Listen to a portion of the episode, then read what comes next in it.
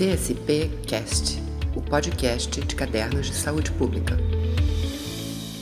Olá, pessoal. Nós estamos começando agora mais um episódio da série Entrevistas com Autores, que é uma iniciativa da revista científica Cadernos de Saúde Pública, da ENSP Fiocruz, em parceria né, com o canal do YouTube da própria ENSP. Dessa vez, nós vamos é, comentar aqui, né, trazer para o debate os autores né, e o editor do artigo Emergências, Emergência do Coronavírus e o papel de uma vigilância nacional em saúde oportuna e efetiva.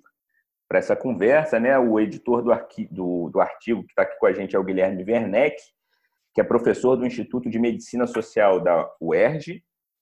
Também a Raquel Lana, que é autora do artigo, né, pós-doutoranda do Programa de Computação Científica da Fiocruz e bolsista em Nova Fiocruz e o Flávio Coelho, né, que também é parceiro da Raquel aí na autoria do artigo, professor da Escola de Matemática Aplicada da FGV. Tudo bom, pessoal? Obrigado aí pela disponibilidade de vocês de estarem aqui com a gente. É... E, bom, indo direto ao assunto, né, é... no artigo de vocês, né, produzido aí, publicado pela gente há cerca de dois meses, vocês esmiuçaram aí os desafios da vigilância nacional diante da pandemia, né, da Covid-19, que então recém chegava ao país. Para a gente começar a conversa, né, eu queria que vocês contassem um pouco como que a vigilância é, epidemiológica brasileira chegou até aqui. Né? Vocês citam uma evolução nos últimos 20 anos. Qual foi essa trajetória? Flávio, você podia come começar comentando para a gente? Claro. Bom, eu queria agradecer, começar só agradecendo o convite, a oportunidade da gente poder estar aqui em pessoa discutindo o artigo. Acho que isso é uma iniciativa assim realmente louvável da, da Caderno de Saúde Pública. Acho, né, gostaria de registrar isso, que acho bem bacana. Mas é, falando sobre essa questão né, da importância e um pouco do histórico do, do, do caminho que a gente percorreu em termos de vigilância epidemiológica para chegar até os dias de hoje, eu acho que é importante ressaltar algumas coisas. Né? Eu vou voltar um pouquinho, é, tem que mencionar né, a criação do SUS, a Constituição de 88, porque isso foi um divisor de águas importantíssimo é, para que a gente tivesse, para que a gente tenha a infraestrutura que nós temos hoje. Embora é, o Brasil já notificasse doenças de forma mais ou menos estruturada antes dessa, dessa, desse marco legal, que foi a Constituição de 88, é, muita coisa que permitiu que a gente tenha a infraestrutura de hoje vem dessa época. Então, é, eu acho que é interessante a gente focar nessa, nessa resposta é, na, na questão da vigilância da, da, da, gripe e outras doenças virais de transmissão respiratória, né? que basicamente que, que são a, a infraestrutura em que a gente está se baseando mais para poder montar a resposta a, a essa pandemia que nós estamos vivendo hoje. Né? Então, é, a vigilância, né, o programa de, de vigilância da influenza é, começa basicamente né, é, de forma mais estruturada no, no, ano 2000, com a criação do, do, programa de vigilância de influenza.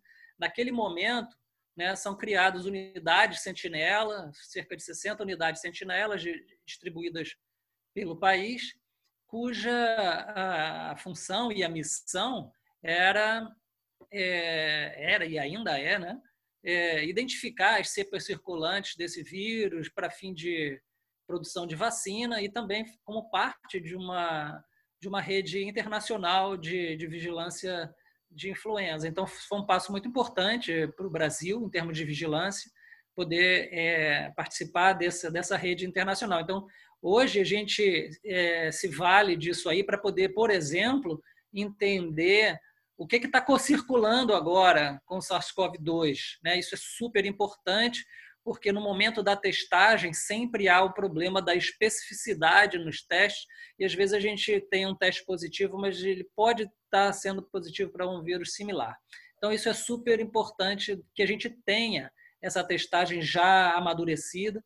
Naturalmente, isso é um investimento constante, e até hoje a gente discute a, a, a otimização desse sistema de sentinela, se a gente deveria, que posições do país ele deve, essas unidades devem estar. Então, isso é um, isso é um avanço contínuo. Isso é muito bacana que a gente tenha isso. Né? Em seguida, uma, eu queria chamar a atenção que nos grandes, um dos primeiros é, desafios, né, é, epidemiológicos com influenza que a gente teve no, no início do século 21 foi então a, a, o H5N1 em 2003, uma vez que o SARS não chegou efetivamente ao Brasil, em termos de, de morbidade, mortalidade.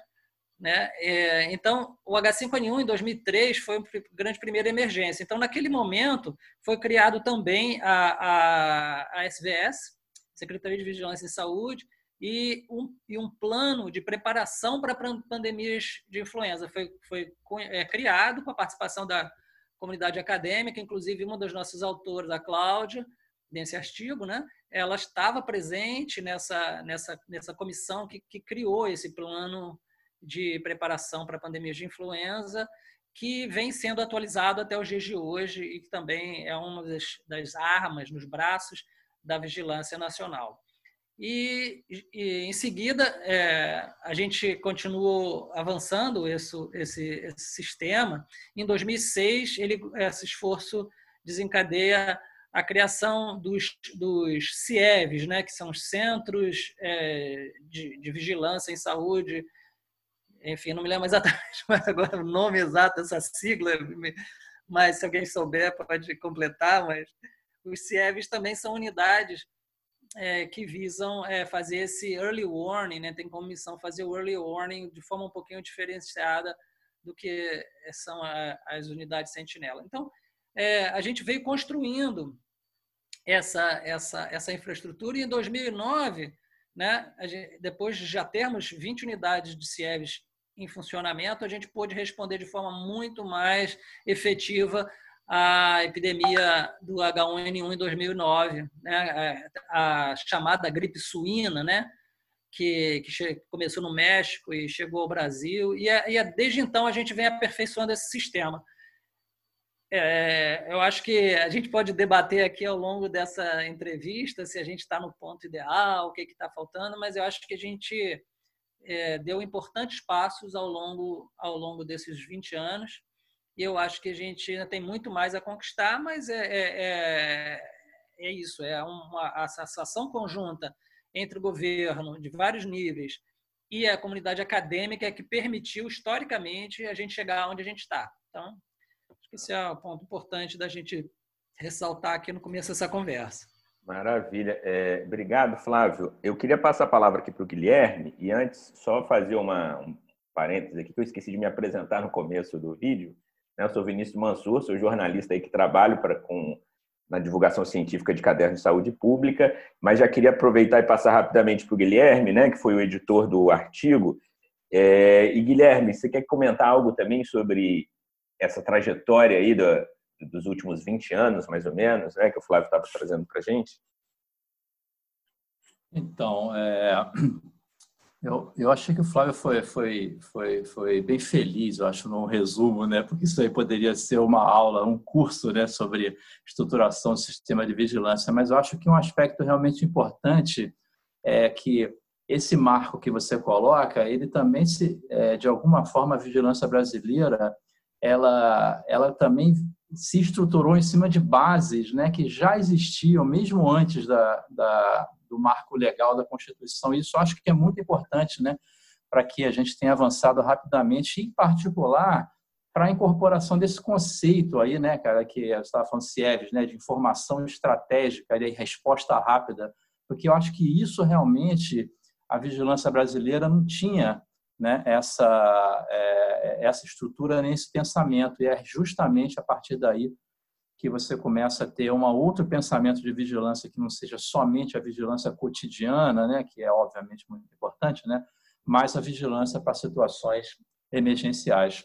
É, mas eu queria então aproveitar para passar um outro aspecto que vocês abordam. Isso é interessantíssimo, né? Que vocês, esse artigo de vocês é é, foi cedo, né, dentro da epidemia no Brasil, e ele aponta para muitas coisas, né, que vocês já vislumbravam e a gente percebe hoje. Uma delas é essa questão de que talvez nunca tinha sido percebido uma resposta tão rápida da comunidade científica em termos de publicação, mas particularmente em termos de estratégias de divulgação do conhecimento praticamente online, em tempo real, né, sobre essa pandemia. Então, queria que vocês comentassem um pouquinho sobre isso, né? Ou seja, como é que vocês veem isso hoje, né? Dois meses depois, e até que ponto o Brasil, de alguma forma, criou iniciativas, né? E também tem conseguido responder rapidamente às questões que são apresentadas pela pandemia. Bom, é, primeiro, né, gostaria também de as minhas, né, que eu acho extremamente importante essa iniciativa do caderno, né, a gente precisa ter presenças diferentes, né, não só com os artigos, mas também com conversas. Então, parabéns, né, pela iniciativa. Então, eu tenho alguns pontos para colocar, né, porque o que, que eu vejo nisso? A ciência brasileira, ela está respondendo rápido, é, bem acelerado, e a gente tem iniciativas de formas, né? Eu vejo que nós é, não temos preocupação só com os artigos científicos nesse momento. Eu tenho que vão também é, no apoio à própria vigilância epidemiológica, né, como o, o lançamento de notas técnicas, relatórios, Vejo muito material instrucional também, é, ação e disponibilização de dados e também para as análises desses dados, né? Como a gente está fazendo agora, é, eu vejo entrevistas, vejo muitas lives, né, de, com vários especialistas é, falando de todas as temáticas da Covid é, e material educacional, né? E eu estou achando muito interessante o movimento que tem acontecido, que vem também de nós pesquisadores e dos professores e educadores em vários níveis, né? Então eu vejo uma essa informação, ela fica acessível ao público geral. Então, assim, interessantes aconteceram comigo, né? De amigos meus que são educadores de ensino fundamental, ensino médio, vieram me procurar falando do, do material que a gente está disponibilizando, dos vídeos que a gente tem disponibilizado. A preocupação de lançar versões para que todos, né, todos. Aí eu falei, então seja uma ponte. É, façam um apoio, eu posso assistir, eu posso comentar, posso né, palpitar, ver se tem algum problema ali conceitual ou não. Então eu vi essas pessoas produzindo esses vídeos didáticos e divertidos.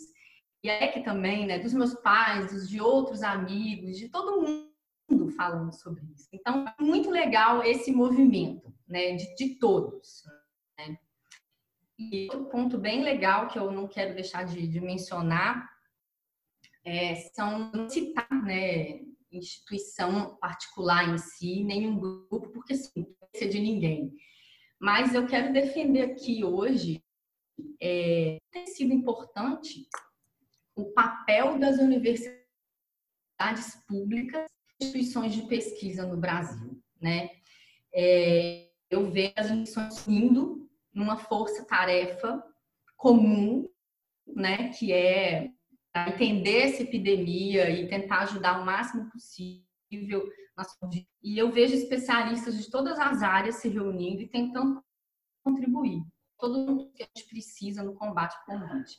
Só que enquanto isso, né, no Planalto, a gente vê lá todo mundo perdido em fofoca desinformação, ao contrário de se unir né, a todos último ponto que eu acho importante destacar aqui também, é, né, não posso deixar de falar, são das revistas brasileiras, né, o papel então desempenhado com fast tracks, né, por exemplo, para a Covid. Governos é, é uma revista que está com essa iniciativa e é realmente bem mesmo a questão da avaliação dos artigos, né, e o apoio aos pesquisadores na divulgação só que a gente precisa é, lembrar aqui também que a gente tem uma, uma, uma falha muito grande no Brasil, muito é, no investimento e na expansão de editores, porque a gente fica refém do sistema de publicação que tem agora, que é o vigente, né? Ou seja, se a gente não tem financiamento de projeto, esperando que nem todo financiamento de projeto ele permite custear a publicação. Lembrando que a maioria das revistas são pagas.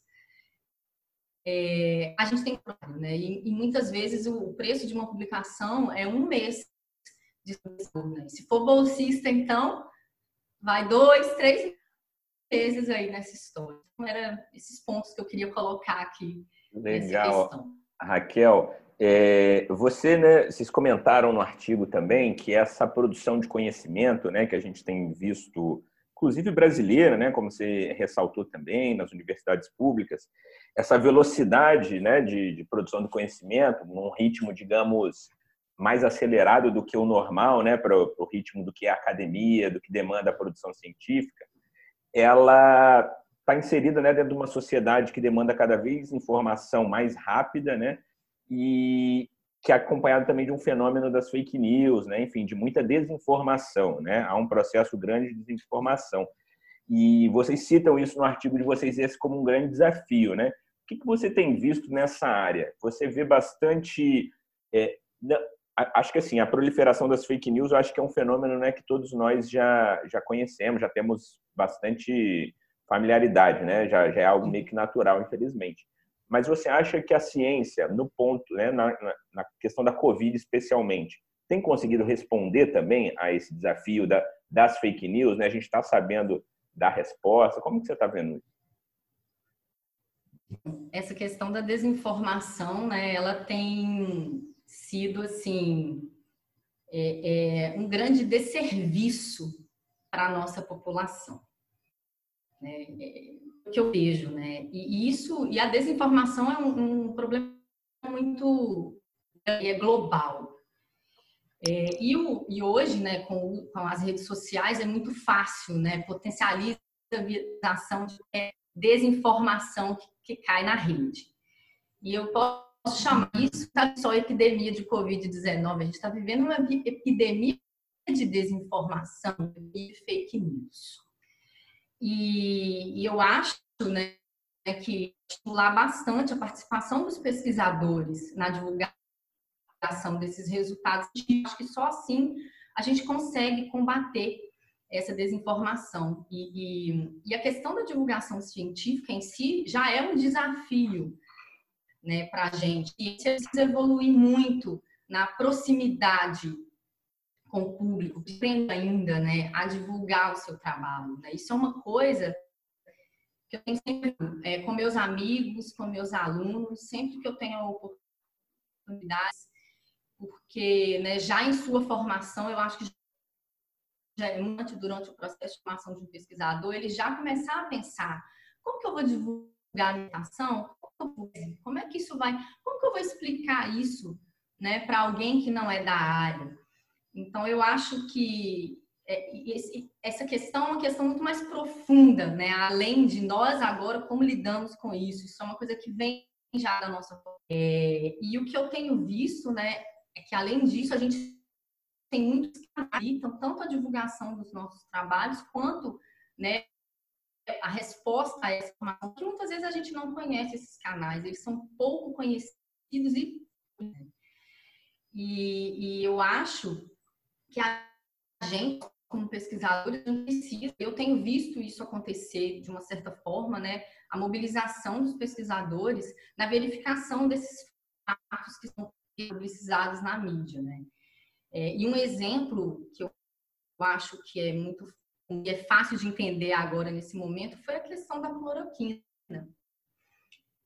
Aconteceu, né? A gente teve ali inicialmente um estudo falando que o remédio ia resolver o problema, era a cura e tal, e de repente isso virou, né? No dia que isso começou a acontecer, foi um dia é, é um pouco desesperador para mim, porque eu comecei a receber mensagem a todo momento de amigos perguntando a verdade, se tinha que correr para a farmácia para comprar o remédio, porque eu não posso ficar sem se eu ficar doente, o remédio vai acabar.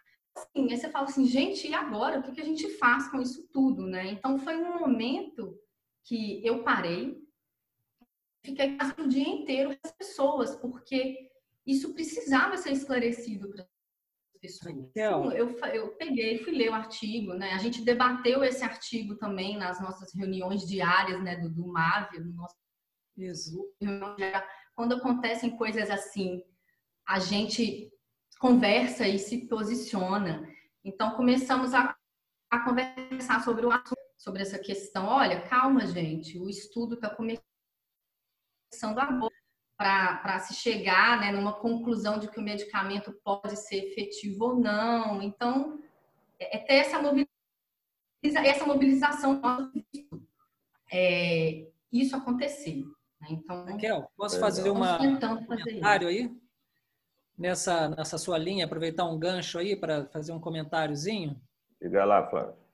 É o seguinte, é, eu acho que, que é importante a gente chamar a atenção nessa linha do que a Raquel está falando da importância do nosso papel enquanto pesquisadores para combater essa onda de fake news. Eu queria falar de uma experiência própria que acho que vários colegas também estão tendo, que é a experiência da interação com os jornalistas.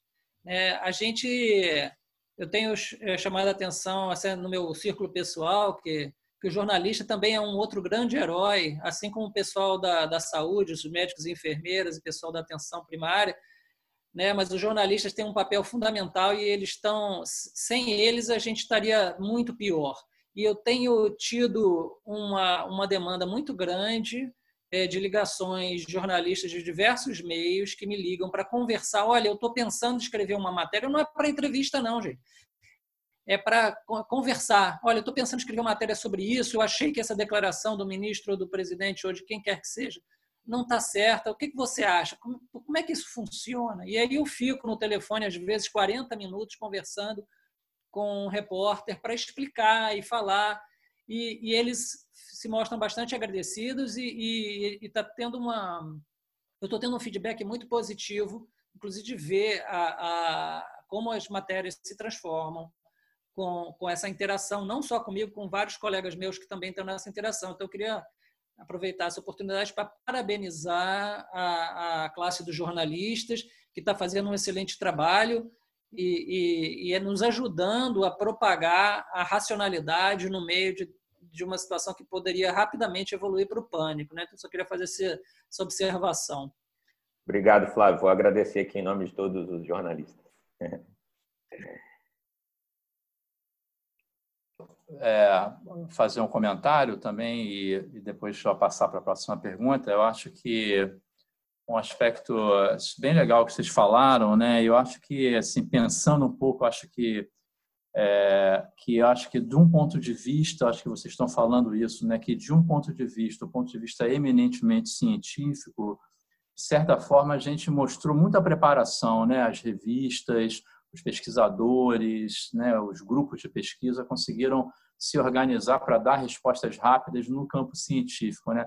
E por outro lado, enfrentou esse desafio talvez pela primeira vez, né? Ou seja, de ter que é, dialogar diretamente com outros setores da sociedade que colocaram a gente no meio, né? Quer dizer, hoje a, toda a sociedade quer ver as curvas, a previsão, as projeções, o R0, seja lá o que, né? E como é que você explica isso? Eu quero dar um depoimento legal que eu assisti um, um, um vídeo do Flávio, cara, explicando, super legal, cara, explicando o que é modelo matemático e tal, assim. E eu acho que é um exercício bacana nosso, né? Um desafio e que eu acho que se tem uma coisa que a gente vai ter que aprender também é isso, né? Os programas de pós-graduação brasileiros da área da saúde, de todas as áreas, vão ter que levar a sério esse aspecto, né? Que é como é que você é, dialoga diretamente com a sociedade sobre temas científicos, porque nesse momento é fundamental isso, inclusive para você conseguir enfrentar aí essa epidemia de fake news. Mas eu acho que eu vou passar então para a próxima pergunta, que eu acho que também que tem a ver com isso também e que vocês salientaram no artigo, que é, é a necessidade de que exista uma estrutura de dados e de integração entre sistemas de informação para que você consiga dar essa resposta o mais rápido possível, né? Ou seja, não existem projeções que nascem do nada, né? Elas nascem em cima de dados, né, que são disponibilizados e que vocês trabalham para tentar é, gerar informação. Eu queria saber como é que você vê isso hoje. É, se a gente de fato é, consegue fazer esses sistemas todos que a gente veio trabalhando ao longo do tempo interagir né, e produzir dados de qualidade que seriam necessários para o nosso trabalho ser bem feito. Olha, é, esse é um tema super importante. Agradeço a vocês por terem lembrado de, de trazer isso para esse debate, porque nós, enquanto grupo de pesquisa, é, e obviamente não estou excluindo aqui outros pesquisadores da área que também trabalham nessa série, mas falar um pouco em primeira pessoa da nossa experiência enquanto grupo de pesquisa, os, os autores desse artigo, que a gente, tá, a gente é, opera dois, dois projetos já há cerca de 5, 6 anos, que é o Infogripe e o Infodengue, que são é, extremamente, ao mesmo tempo, dependentes de uma abertura, de uma transparência de dados, e ao mesmo tempo, é, quer dizer, são, são, a gente está mostrando já há vários anos a importância de ter esse dado é, atualizado à disposição de quem pode analisá-lo e retornar é, é, é análise de cenários e, e, e enfim, uma informação mais processada de volta para os gestores. É, mas nesse, nesse meio tempo, a nossa batalha política foi intensa e, e, não, se, não, não tivemos é, carência de situações onde é, esse acesso aos dados esteve ameaçado. Então, eu, eu acho que é super importante a gente é, é, enfatizar isso, que no, a gente ainda não tem uma situação de transparência da informação na saúde, ou em outros setores também, mas aqui só ficando na saúde, que é adequada para a gente poder lidar com as emergências do mundo atual. O mundo atual, é, acho que ninguém vai discordar que é um mundo extremamente acelerado, as coisas acontecem numa velocidade muito grande, em parte devido à, à intensidade no contato humano. Né? Então, para as doenças transmissíveis, isso é uma é uma coisa incrível, né? Em termos é, é, de quão rápido uma doença é, consegue se espalhar no mundo conectado de hoje.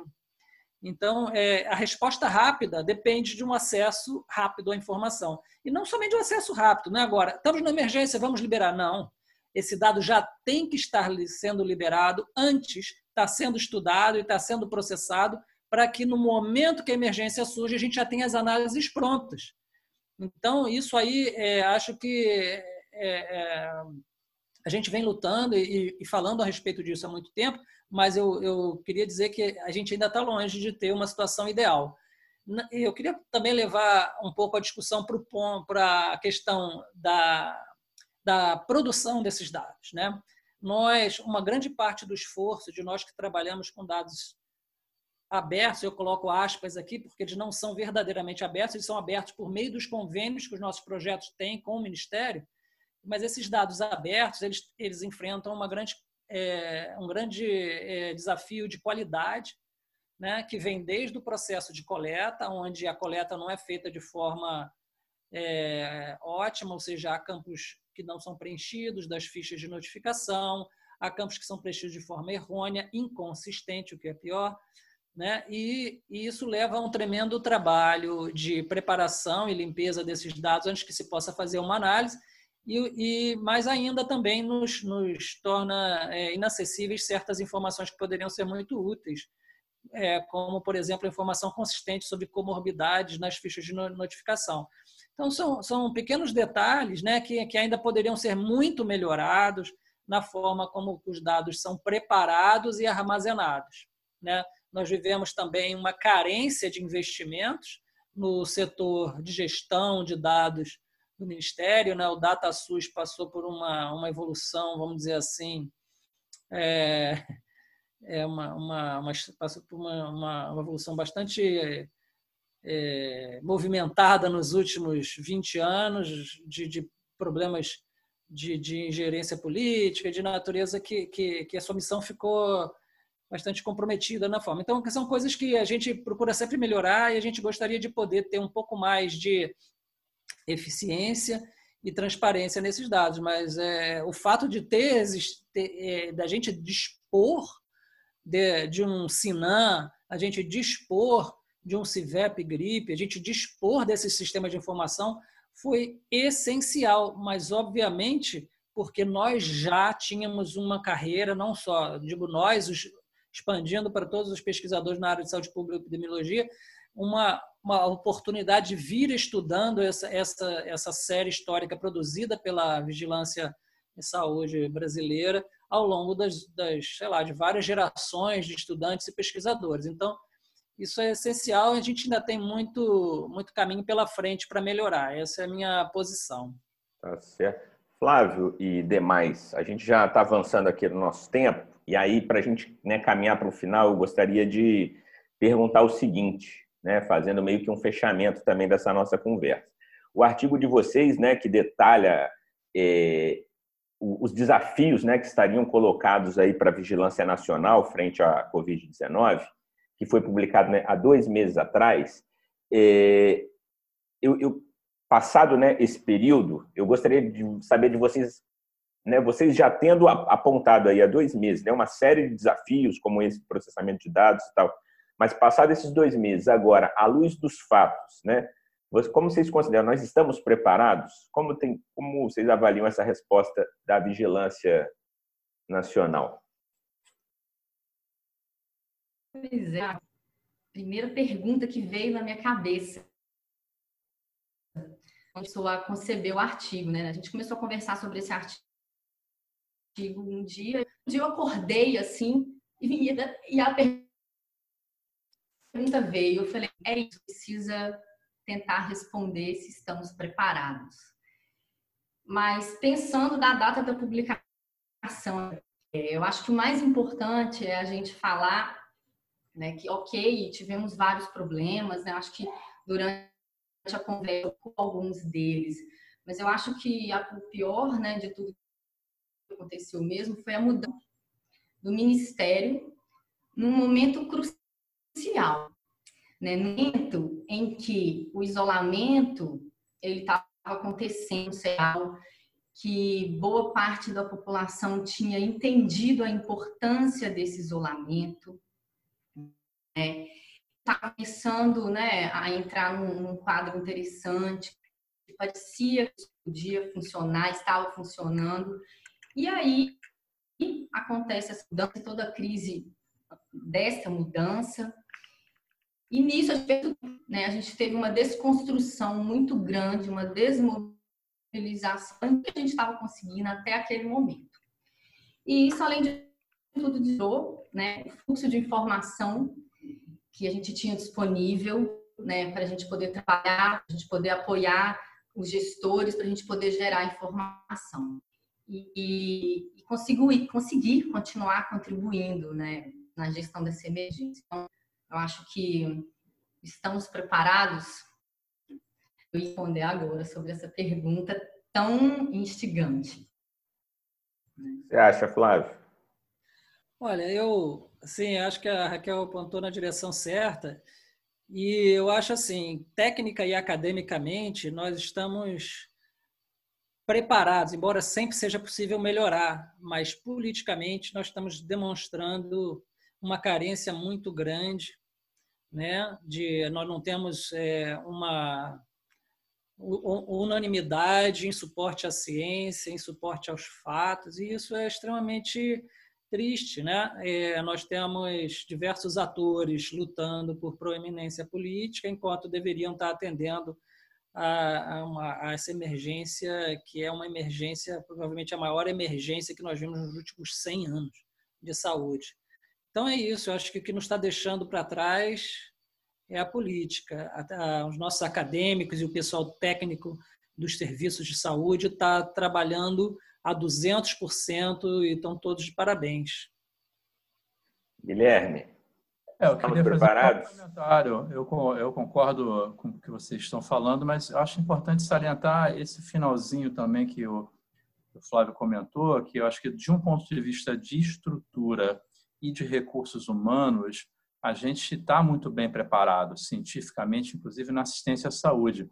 Agora, é importantíssimo lembrar que o desinvestimento, tanto, tanto no Sistema Único de Saúde como no Sistema, Nacional de Ciência e Tecnologia, é imenso e foi imenso nos últimos dois anos.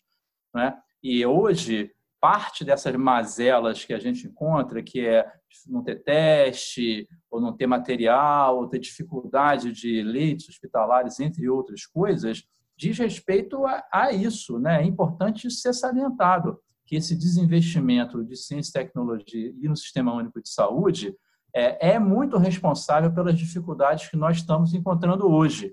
E se é possível dar alguma resposta, essa resposta é dada porque a capacidade instalada brasileira na ciência, na tecnologia e na saúde ainda não terminou.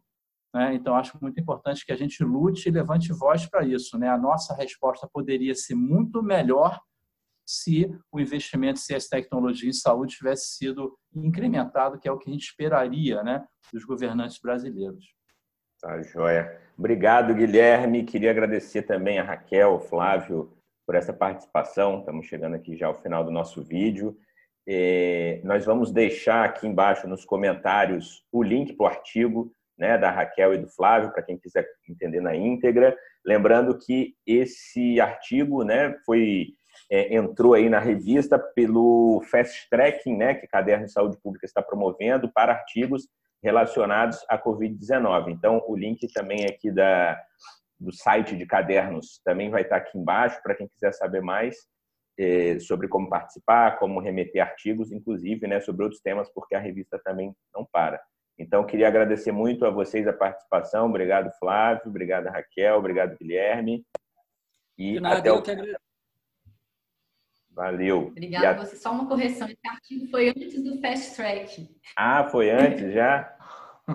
antes ainda do Fast Track. Ah, maravilha. Tinha começado. Maravilha. Vocês, estão, vocês anteciparam a tendência. Tá, joia, gente. Obrigado, parabéns pelo trabalho de vocês. Tá, joia? E até o próximo episódio aí de entrevistas com autores. Um abraço. Um abraço. Tchau, um abraço. CSP Cast o podcast de cadernos de saúde pública.